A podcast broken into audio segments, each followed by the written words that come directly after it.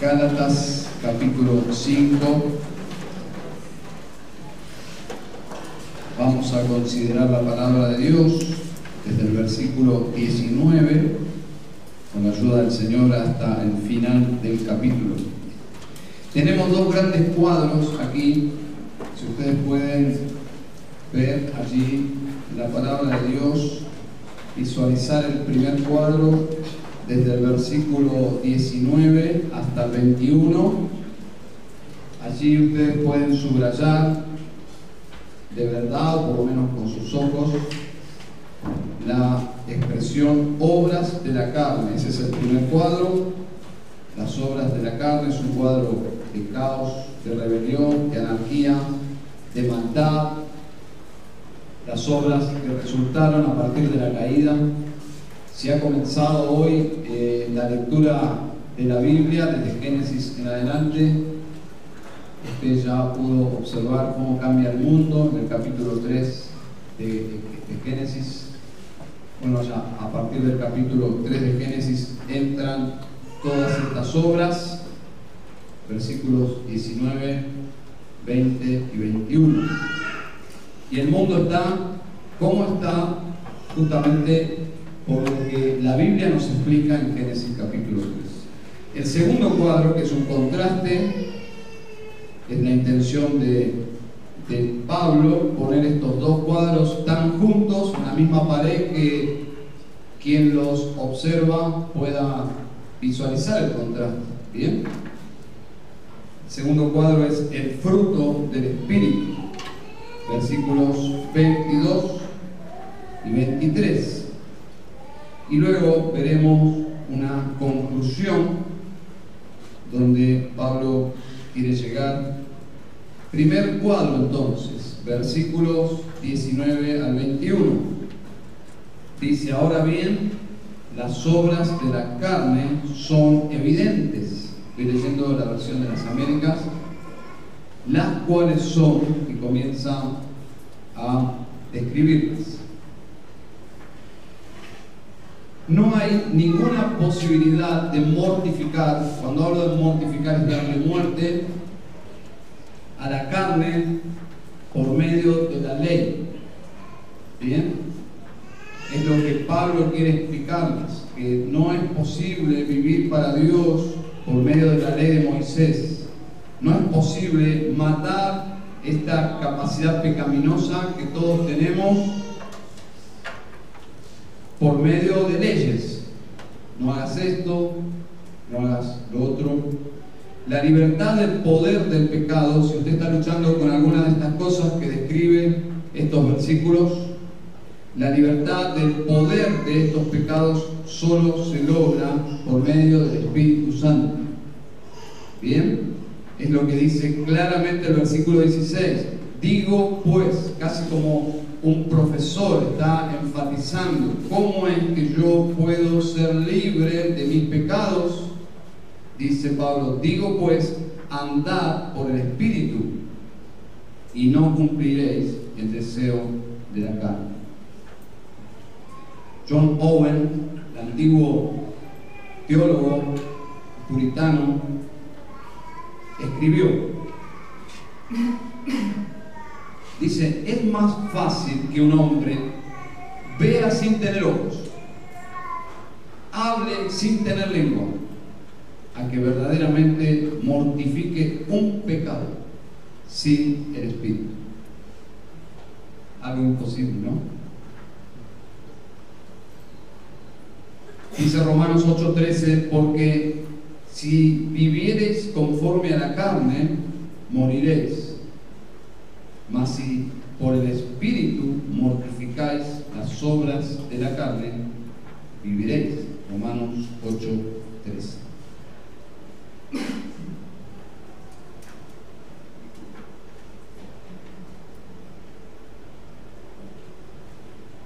Gálatas 5:19 dice, y manifiestas son las obras de la carne, que son Observen que el texto no dice, y manifiestas son las obras del diablo.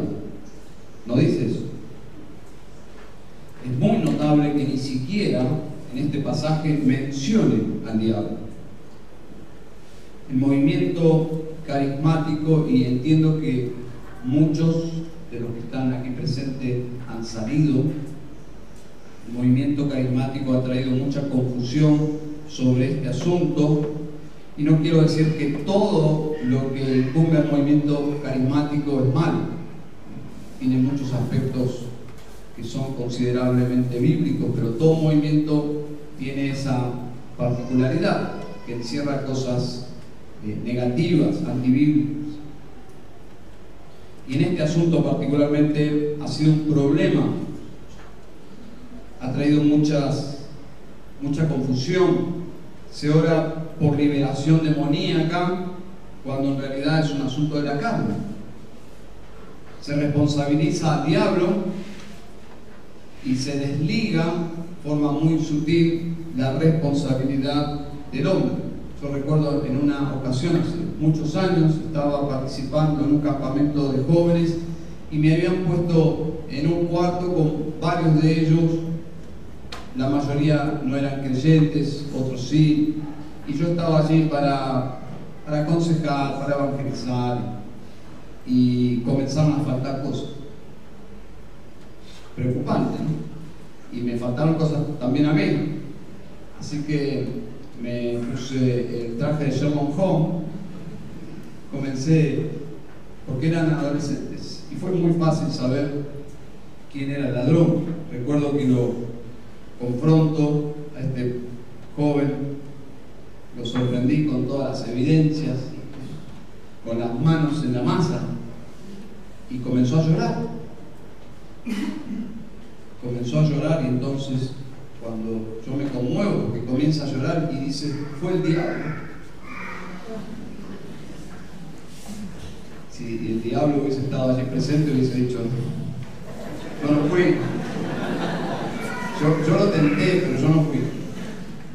En una oportunidad escuché en la radio cómo se reprendía al espíritu del tabaquismo.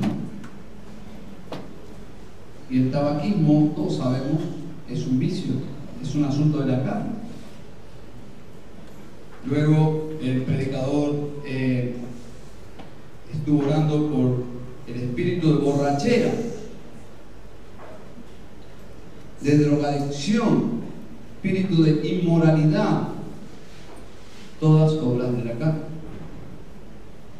No se libera a la gente de estas cosas por atar al diablo, sino por arrepentirse y acudir a Cristo. ¿Estamos de acuerdo? No tenemos dudas que el diablo promueve en el mundo esta agenda, todo tipo de pecados. Indudablemente el diablo y sus seguidores, espíritus demoníacos, detrás de todo este mundo inmoral están los espíritus de inmundicia que la Biblia habla, sin duda, pero aquí básicamente el enfoque es la responsabilidad de los hombres. Pecados que los hombres sin Dios aman y practican. No son obras del diablo, sino obras del hombre, son pecados de los hombres. En 1 Corintios 6 hay una lista similar, y voy a leerla.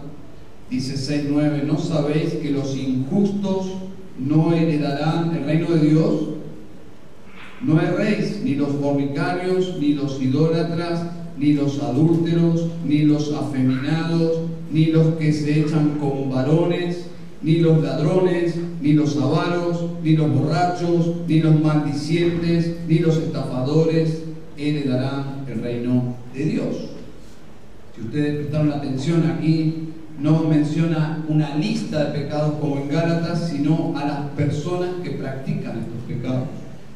Las personas que se aferran a estos pecados quedan justamente bajo la etiqueta de, los pecados que cometen y practican, lo cual nos indica la responsabilidad que el hombre tiene al practicar estas cosas. Si alguien practica la, como dice aquí, robar, es un ladrón. Si alguien se emborracha, es un borracho. Si alguien es mal hablado, es un maldiciente.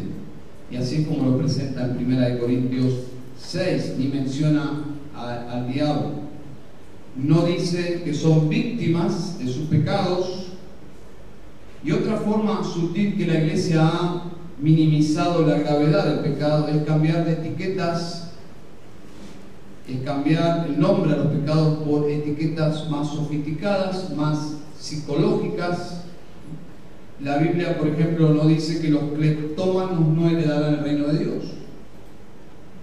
Dice que los ladrones no heredarán el reino de Dios. ¿eh? La Biblia no dice que los adictos al sexo no heredarán el reino de Dios, dice los fornicarios. Al igual que en Apocalipsis, luego de hablar de la morada eterna de Dios eh, con su pueblo, Dios con su pueblo, habla de una lista de practicantes de pecado que no tendrán lugar en ese lugar llamado el cielo, en la eternidad, dice Apocalipsis 21.8, pero los cobardes e incrédulos, los abominables y homicidas, los fornicarios y hechiceros, los idólatras y todos los mentirosos tendrán su parte en el lago que arde con fuego y azufre, que es la muerte segunda. 22.15 dice, más los perros estarán fuera y los hechiceros, los fornicarios, los homicidas, los idólatras y todo aquel que ama y hace mentira. Lejos de presentar a los hombres que practican estos pecados como víctimas de sus debilidades, de sus pecados, aquí justamente termina el pasaje diciendo que aman sus pecados y no están dispuestos a arrepentirse. Ese es el compromiso que tienen con sus propios pecados. Apocalipsis 9 dice, versículo 20, y los otros hombres que no fueron muertos con estas plagas, ni aún así se arrepintieron de las obras de sus manos, ni dejaron de adorar a los demonios y a las imágenes de oro, de plata, de bronce, de piedra y de madera, las cuales no pueden ver, ni oír, ni andar. Y dice el versículo 21, y no se arrepintieron de sus homicidios, ni de sus hechicerías, ni de su fornicación, ni de sus, de sus hurtos. ¿Se dan cuenta? Los hombres no tienen esa capacidad de dejar de pecar. La ley no puede hacer que hombres dejen de pecar. Los hombres pueden disimular sus pecados, ocultarlos, evadir la ley para poder practicarlos, pero no tienen la capacidad ni la motivación correcta para abandonar sus pecados. Ahora, estos pecados, ¿de dónde salen?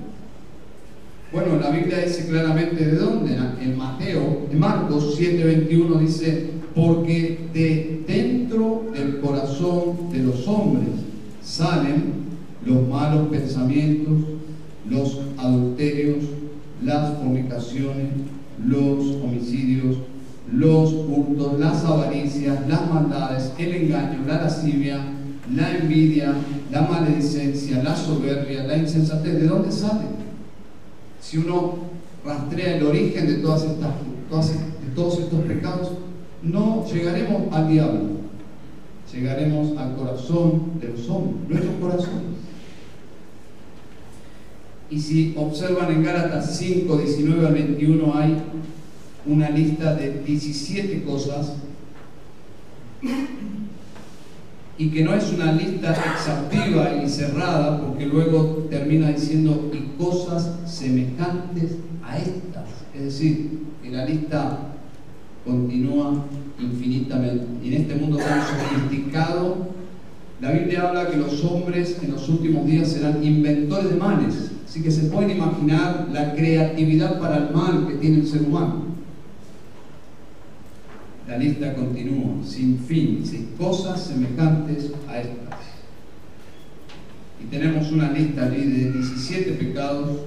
Algunos comentaristas dividen la lista en tres, pecados sexuales, pecados religiosos y pecados sociales. Bien, los primeros son de índole sexual, porque esa era la cultura grecorromana.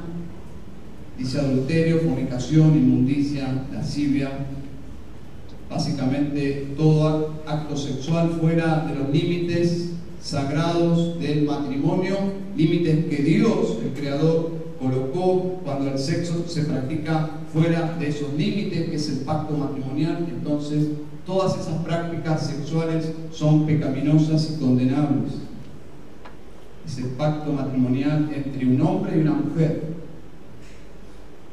Los otros son de índole religiosos, por ejemplo, obviamente nos llevaría mucho tiempo analizar cada palabra, pero es un estudio interesante. Por ejemplo, hechicería entra en la categoría de pecados religiosos y la traducción de la palabra farmaqueia, ¿le suena esa palabra? De donde nosotros tenemos la palabra en nuestra cultura, en nuestro idioma, es farmacia, justamente que la palabra significa pócimas, pócimas. Kevin, Kevin habló de sustancias prohibidas. Bueno, eran sustancias que se tomaban en pócimas para entrar en contacto con el mundo espiritual, con el mundo de los demonios. Y es por eso que se traduce hechicería, porque los brujos justamente tomaban drogas para entrar en contacto con los demonios.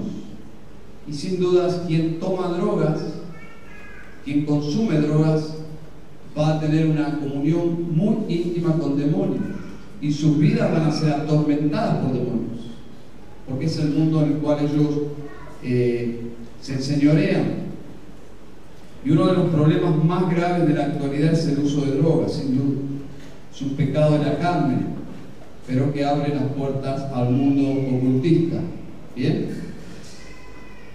Y me llama la atención cómo ciertos estilos de música promueven justamente la inmoralidad, la droga y todos los valores cristianos. Por eso que los cristianos no tenemos que estar asociados bajo ningún punto de vista a estos profetas del mal que comparten su mensaje por medio de su música, algo que es cultural, pero no es neutral.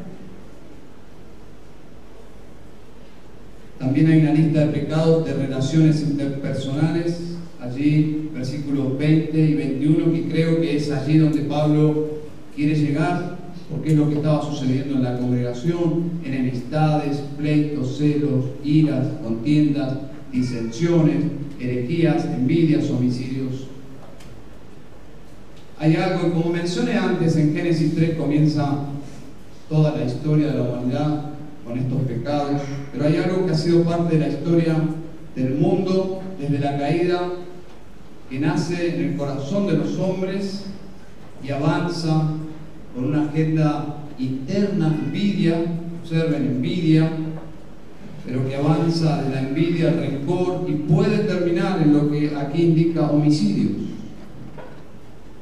Los homicidas no comienzan simplemente decidiendo matar gente, hay todo un proceso seguramente.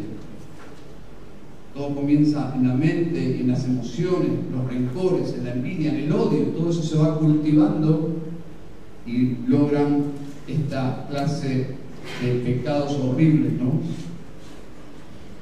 Y luego vemos el cuadro del Espíritu. Para decirlo simple, fruto del Espíritu es el fruto de la salvación. Cuando entra el Espíritu de Dios a obrar en una persona, comienza el Espíritu Santo de Dios a luchar con todas estas obras de la carne. Porque el Espíritu de Dios es luz. Y la iglesia estaba en problemas, tal cual leemos en el capítulo 5, versículo 15. Dice, si os mordéis y os coméis unos a otros. Bien, mirad que también no os consumáis unos a otros.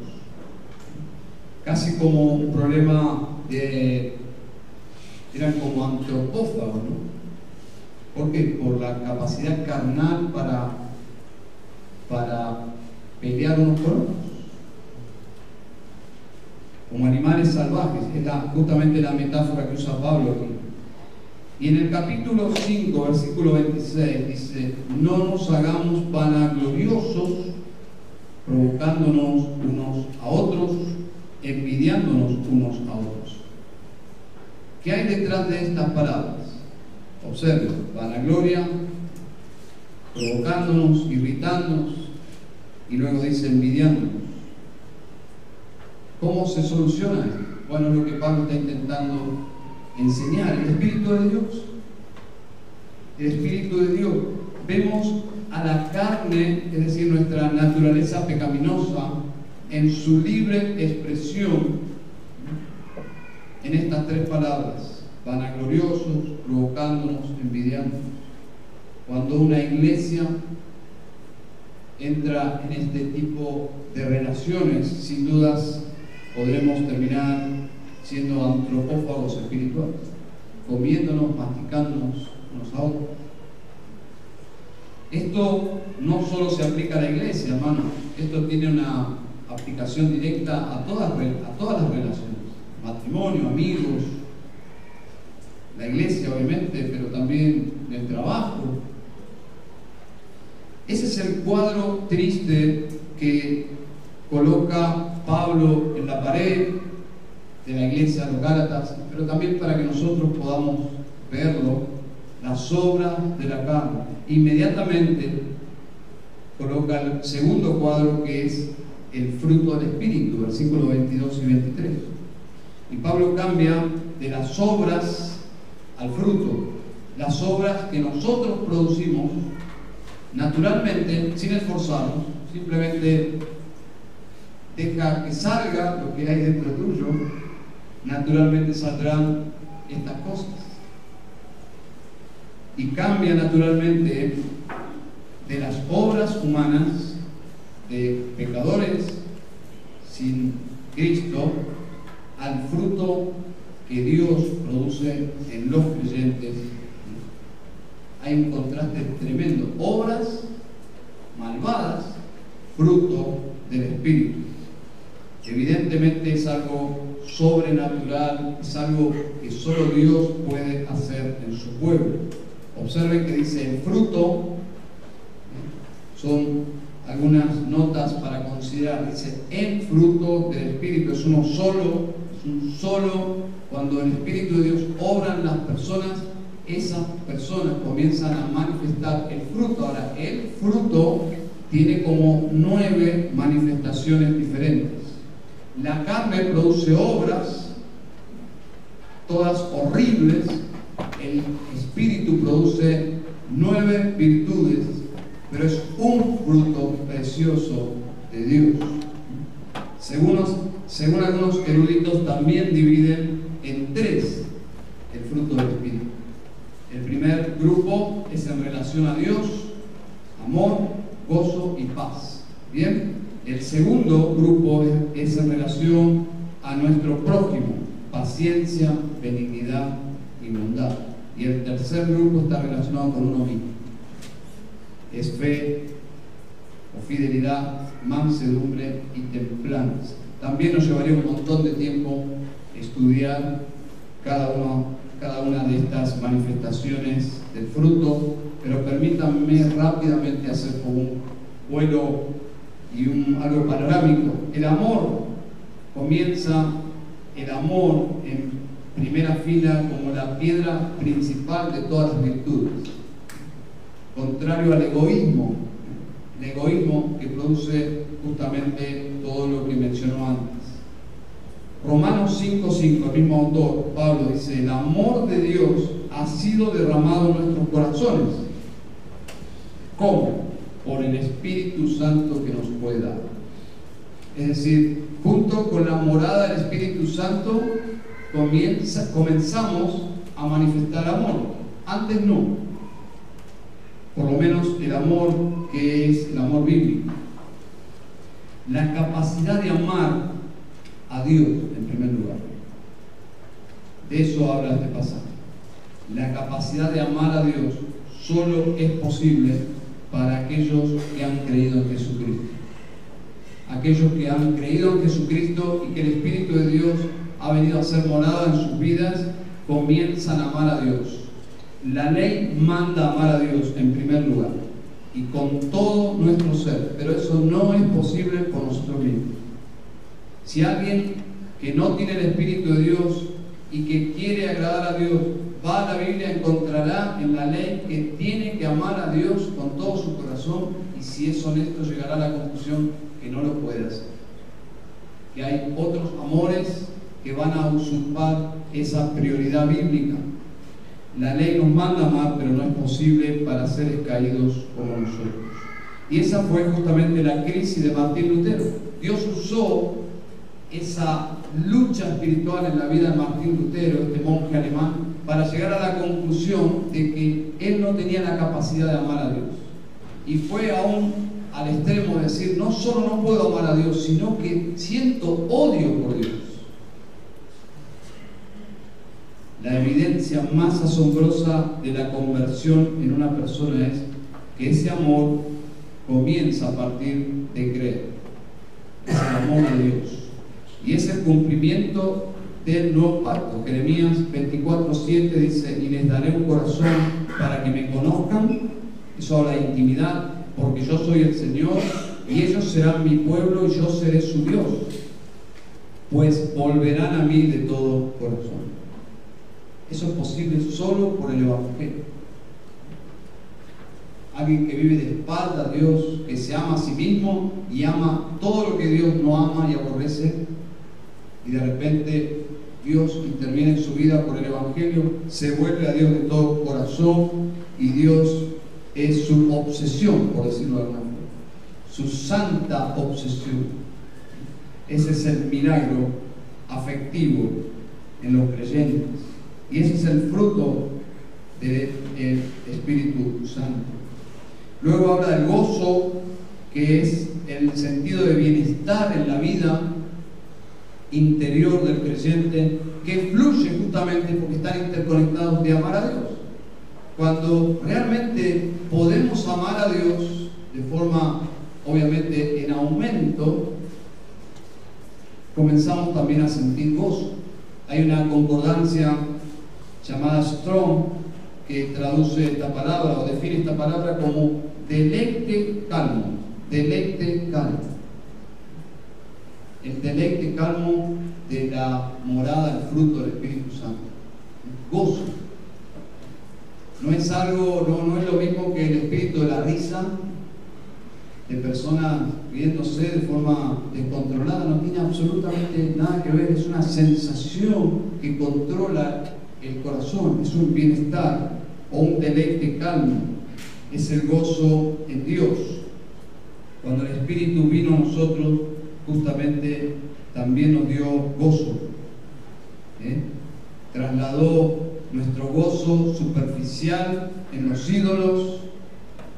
Nuestro gozo estaba en cosas que quizás muchos de nosotros nos avergonzaría contar en dónde estaba nuestro gozo, nuestra pasión antes de conocer a Jesús. Pero cuando el Señor vino a nosotros, nuestro gozo está en Dios, en el verdadero Dios. Y hay una lucha por el gozo, porque es nuestra vida espiritual es muy frágil, no sé si se dieron cuenta. Hablábamos con mi familia hace poco de que uno puede estar después de un devocional tan cerca de Dios y 20 minutos después estar luchando con cosas que nos avergüenzan. Bueno, así de frágil todavía es nuestra vida espiritual en este mundo, pero el Señor está con nosotros a pesar de nuestras debilidades. Y luego habla de paz. ¿eh? Esta paz, nosotros estamos enemistados contra Dios. Es más, si usted está en esta noche aquí y no ama a Dios, usted está enemistado contra Dios. Esa es la condición en la cual venimos todos a este mundo, enemistados contra Dios. Y Cristo logró la reconciliación al cargar nuestros pecados Spurgeon decía, mi teología se resume en unas pocas palabras. Cristo murió por mí. Si eso no te emociona, Cristo murió por mí. Eso es maravilloso. Ese es el Evangelio nos puso en paz con Dios. Qué lindo sería cantar, ¿no? Acerca de estar en paz con Dios. Dice Romanos 5.1, justificados pues por la fe, tenemos paz para con Dios por medio de nuestro Señor Jesucristo. Las personas no tienen paz. Es fácil de observar eso, ¿no? personas hablando solas, personas con rostros duros, fingidos, personas enojadas, la famosa grieta en nuestro país. Pero la paz de Dios que sobrepasa todo entendimiento. Nace, esta paz nace cuando Cristo nos pone en paz con Dios. El mediador entre los hombres y Dios, entre Dios y los hombres, nos pone a cuentas con Dios. Ese es el Evangelio. Cristo murió por nuestros pecados, fue sepultado, resucitó al tercer día y entonces Él puede interceder entre los pecadores perdidos y un Dios santo. Cuando los pecadores vienen a Él en arrepentimiento y ponen su fe en Cristo. Así que tenemos paz para con Dios, pero esta paz con Dios también produce estar en paz con los demás.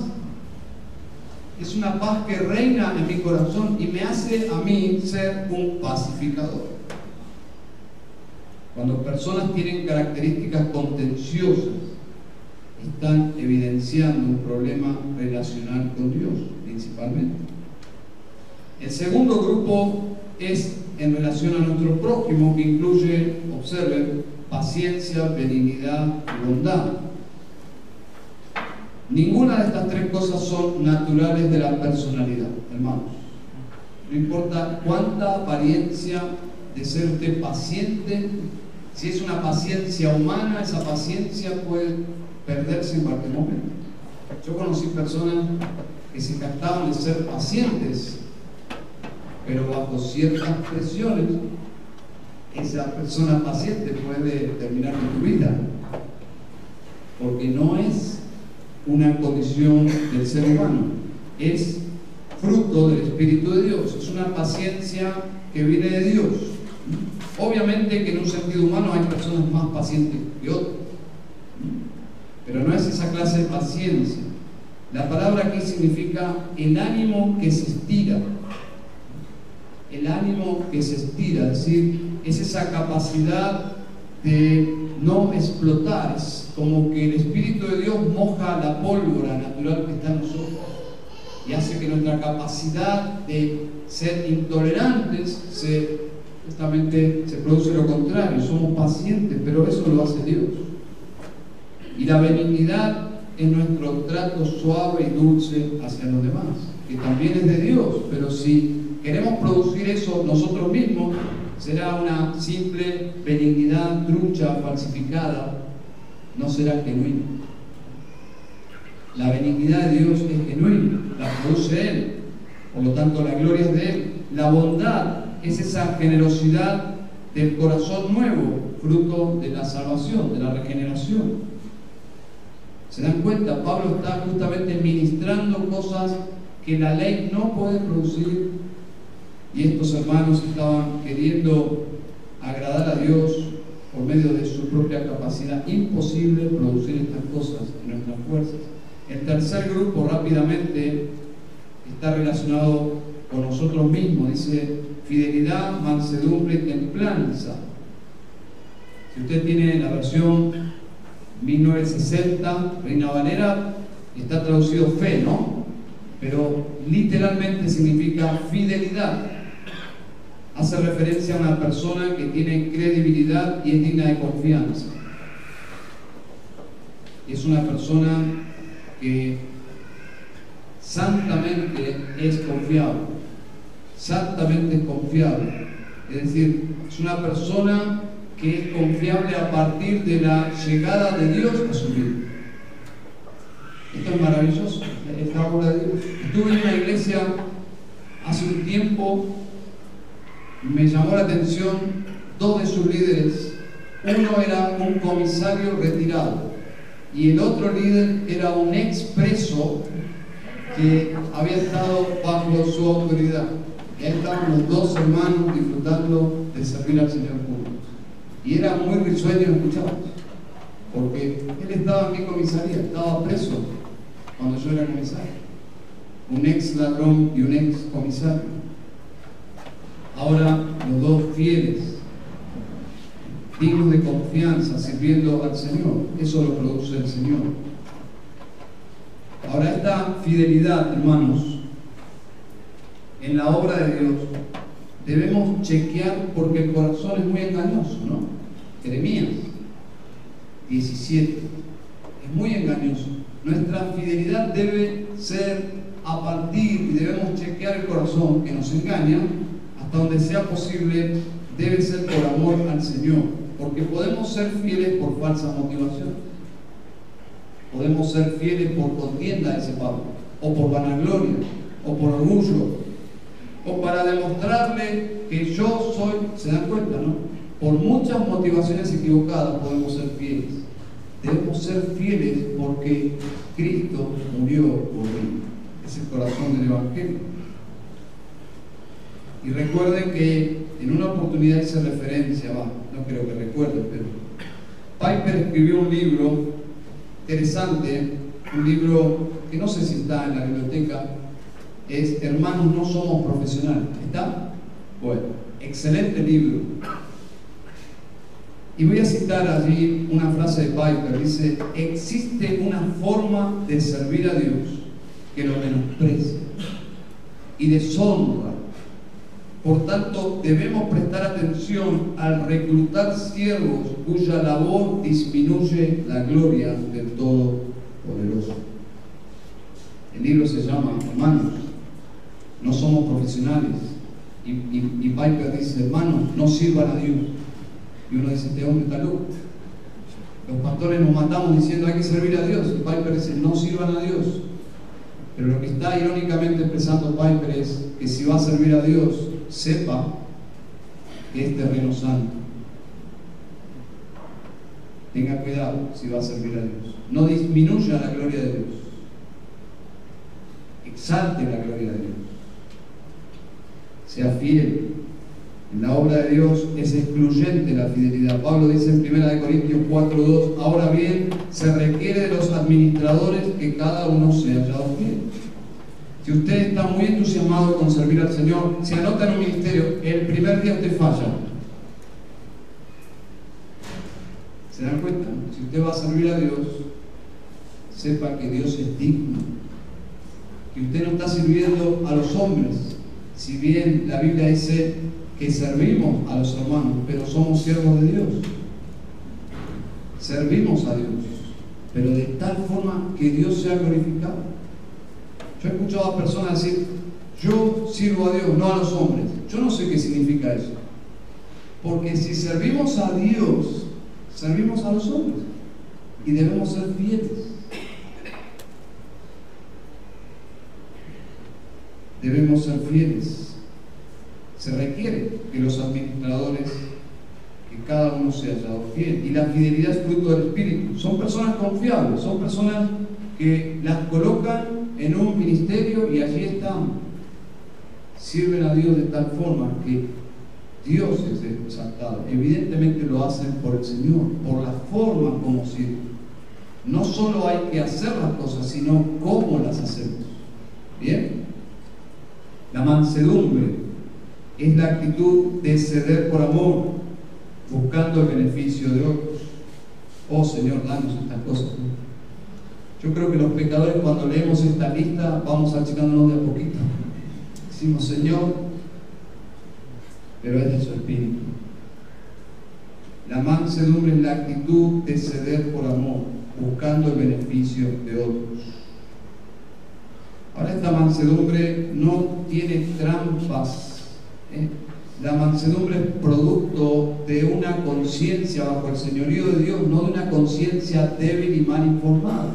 En una ocasión hablé de una persona que tenía una mansedumbre, pero no espiritual. Una persona que iba a la, verdulería a comprar y, veía allí las mejores frutas y las peores frutas y decía, pero si yo elijo las peores las mejores frutas, el prójimo va a tener que elegir o quedarse con las, con las peores frutas. Si yo elijo las mejores, y era una mente enfermiza, mal informada.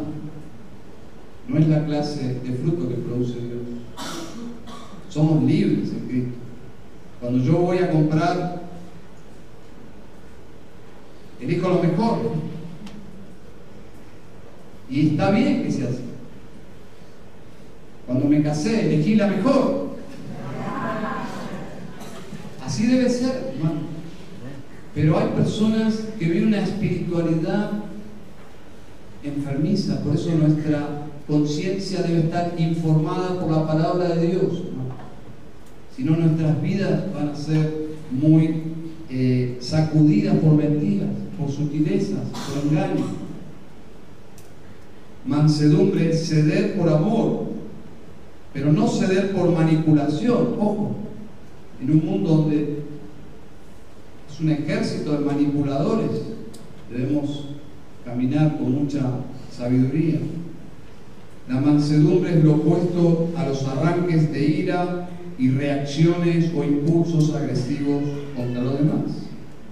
Dice 2 Timoteo 2.24 que el siervo del Señor no debe ser contencioso, sino amable para con todos, apto para enseñar, sufrido, que con mansedumbre corrija a los que se oponen, por si quizá Dios le conceda que se arrepientan para conocer la verdad y escapen del lazo del diablo que están cautivos a voluntad de él.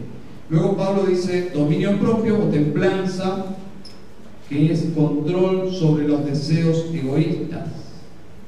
Es la virtud de no ceder a los pecados de inmoralidad, impureza, indecencia y cualquier otro pecado. Dominio propio. ¿Cómo pedimos dominio propio, no? En la mesa navideña, en la mesa de fin de año. Dominio propio en, todos los excesos es saber llegar no siempre practicamos el dominio propio, lo cual evidencia que no siempre estamos llenos del Espíritu de Dios. Pero luego Pablo dice, contra tales cosas no hay ley. Es decir, es una capacidad divina dada por Dios en nosotros. La ley no puede darnos estas cosas, estas virtudes. El legalismo no produce este tipo de personas, todo lo contrario. Pero Pablo pone estos dos cuadros a modo de contraste para llegar a un punto y es ahí donde vamos a llegar ahora. Versículos 24 al 26. Pues los que son de Cristo Jesús han crucificado la carne con sus pasiones y deseos. Eso es esperanzador. Luego de haber leído versículos 19 en adelante al 21, las obras de la carne, llegamos al 24, dice, los que son de Cristo Jesús han crucificado la carne con sus pasiones y deseos.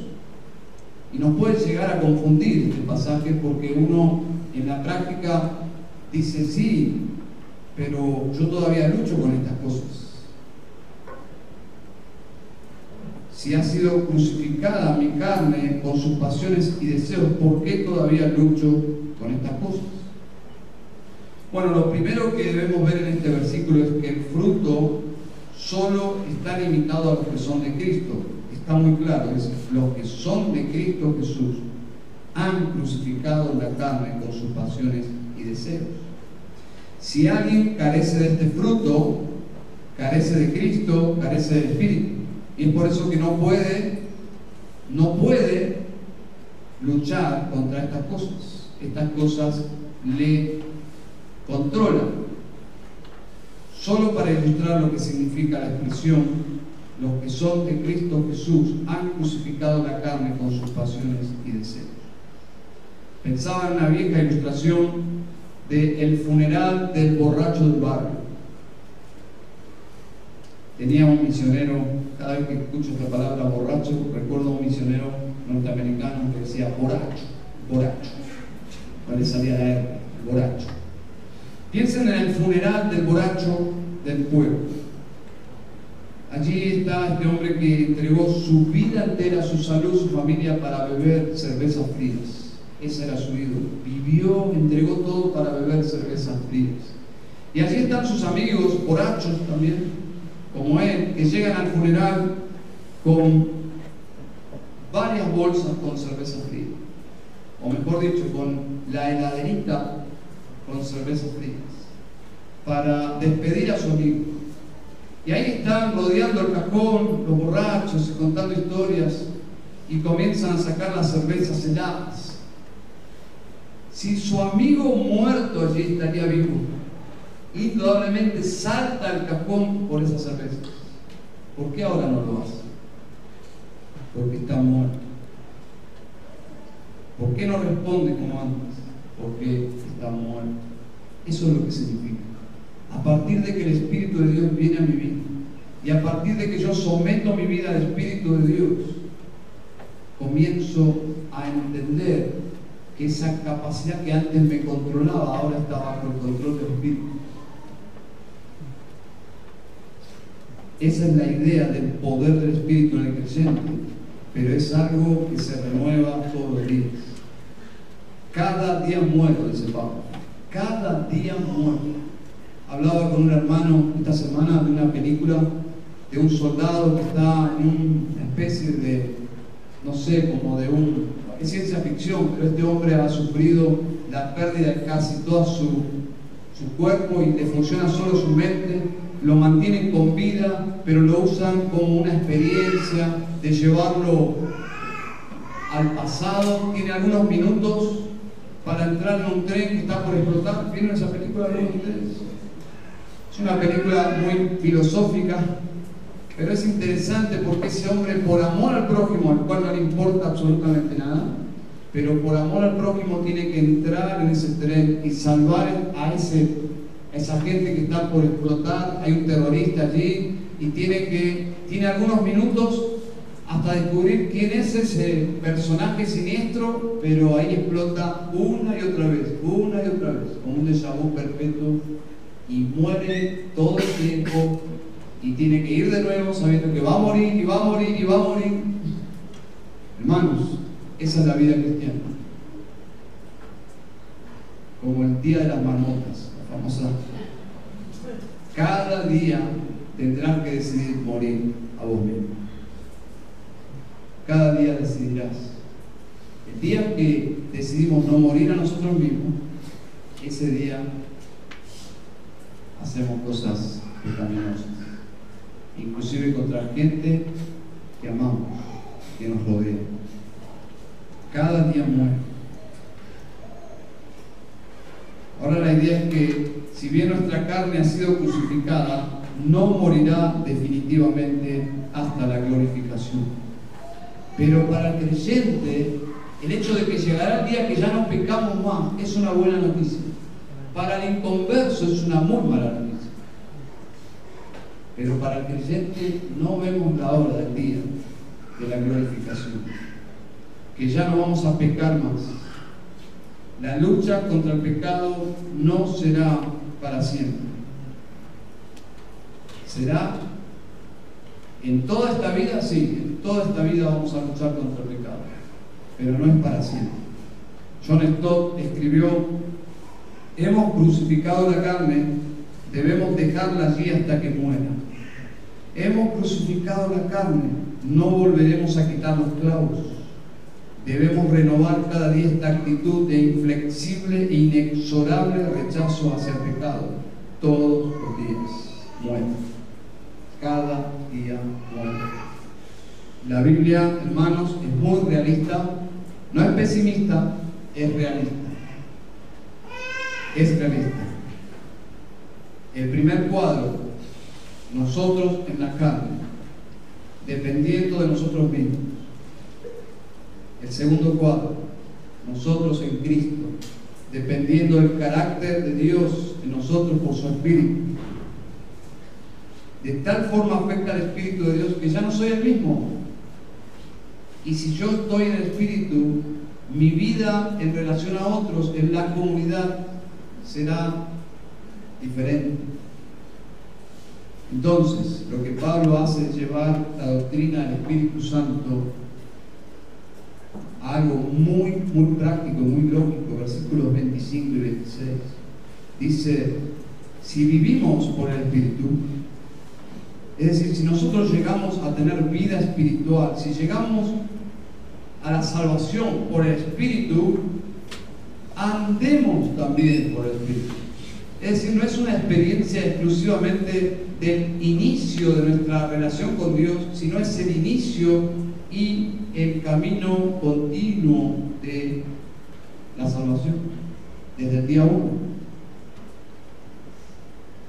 Pablo dice en un sentido, versículo 26, no nos hagamos vanagloriosos, provocándonos unos a otros, envidiándonos unos a otros. Pablo está diciendo, no sean carnales. El pasaje concluye con una responsabilidad. Determinen cada día, disfruten el andar por el Espíritu. Es decir, confiando y dependiendo de su poder. Versículo 26. Rechacen determinadamente andar en la carne. Es decir, no dependan de sus propias fuerzas y sabiduría, porque ya saben la clase de obra que produce nuestra humanidad caída. Conclusión. Cuando una congregación comienza a vivir la carne y a justificar esa manera de vivir como cristiana, entonces esa iglesia se ha sentado y ha firmado un pacto de paz con Satanás, el mundo y el pecado. Cuando los cristianos comienzan a justificar sus pecados con diferentes justificaciones muy lógicas, pero cuando eso sucede, pronto dejará de ser iglesia. Cuando la mundanalidad y el pecado se justifica, en vez de aborrecerlo, entonces en breve tiempo cosecharemos lo que dice el primer cuadro, inmoralidad, impureza, sensualidad, idolatría, hechicería, enemistades, pleitos, celos, enojos, rivalidades, disensiones, sectarismo, envidia, etc. He conocido iglesias que este cuadro primero se observa dentro de la congregación. ¿Cómo sucedió? Porque comenzaron a justificar sus pecados en vez de confesarlos y arrepentirse. Cuando el pecado se enquista, se legaliza, se justifica, se racionaliza, se secan las capacidades lagrimales para llorar por nuestros pecados. Luego cosecharemos divorcios, inmoralidad, embarazos no deseados, guerras, pleitos. No debemos justificar ni un solo pecado. La Biblia dice, debes confesar. Y es lo que Pablo está concluyendo aquí. En sus confesiones, San Agustín de Hipona cita una oración. Dice, Señor, dame castidad y dominio propio, pero todavía no. Pronto seré santo, dentro de poco tiempo, pero mi pronto se convirtió en tarde y mi poco tiempo en largo periodo, porque no quería acabar con mi lujuria, sino más bien aferrarme a ella. Saben, esta oración es el pensamiento de San Agustín, pero no de San Agustín, de Agustín de Hipona antes de ser cristiano. Él mismo lo confiesa, no era un creyente en absoluto. Señor, dame castidad y dominio propio, pero todavía no. La morada del Espíritu Santo en una persona comienza a producir arrepentimiento desde el día uno de. El Espíritu Santo, que es básicamente la reacción al pecado, fruto de su propia naturaleza, su propia naturaleza santa, la primera señal de la operación de Dios en un pecado, ¿qué es? Lo que hablaba aquel en su testimonio, convicción de pecado. Ya el pecado me es incómodo. Ya no hay algo que ya no puede mm, convivir conmigo. Es la acción de Dios. Recordemos, es Espíritu Santo. Es decir, la santidad se subraya para nosotros sobre todos los demás atributos. El Espíritu Santo es aquel que ha sido enviado por Cristo para reemplazarlo a Él en su obrar en la tierra y lo primero que produce para acercarnos a Dios es justamente darnos vida, convicción de pecado y allí comienza todo. Esa reacción al pecado acompañará al creyente toda su vida hasta la redención final. Toda su vida. Hasta el día que suene la trompeta final, la trompeta victoriosa donde seremos vestidos de justicia, donde ya no pecaremos más. Pero hasta ese día la lucha es intensa. Dice un autor sobre Agustín, dice, Agustín pudo llegar a ser un cristiano solo cuando estuvo dispuesto a orar. Señor, dame castidad y dominio propio, dámelo ya mismo, por favor. Esa es la actitud, es el pecado. Saben, hermanos, glorificamos a Dios solamente cuando reproducimos el carácter de Cristo por el obrar del Espíritu Santo en nosotros. Y cuando uno observa este fruto con nueve manifestaciones, uno dice, es Cristo. Es Cristo. Amor, gozo, paz, paciencia, benignidad, bondad, fe, mansedumbre, templanza. Es Cristo. El Espíritu que estuvo en Cristo ahora está en nosotros y reproduce su carácter. Y Dios es glorificado cuando su Hijo está entre nosotros. Amén. Padre, te damos gracias, Señor, por el Evangelio de Jesucristo. Señor, te pedimos que nos cambies. Por favor, cámbianos, Señor. Pero que sea tu Espíritu y no nosotros. Todo cambio realizado por nosotros nos genera orgullo, Señor. Pero si tú nos cambias, nos genera gratitud, adoración. Señor, queremos vivir agradecidos porque Cristo es reflejado en nosotros. Señor, gracias por el Espíritu Santo en la iglesia. Gracias porque su obra es reflejar a Cristo en nosotros, su obra más profunda en los corazones de los hombres. Señor, hay tantas falsas obras del Espíritu, pero nosotros te damos gracias, Señor, en esta tarde por poder identificar en tu palabra cuál es la obra más preciosa de tu Espíritu, que es producir el carácter de Cristo. Te rogamos que nos cambies para que Cristo sea reflejado cada vez más en nosotros. Señor, ayúdanos a arrepentirnos todo el tiempo cada día morir a nosotros mismos. Cada día, Señor, por favor, a buscar tu rostro en la mañana, porque te necesitamos desesperadamente. Padre, gracias por esta esperanza que tenemos a raíz de que Cristo murió por nuestros pecados. Oramos en su nombre. Amén.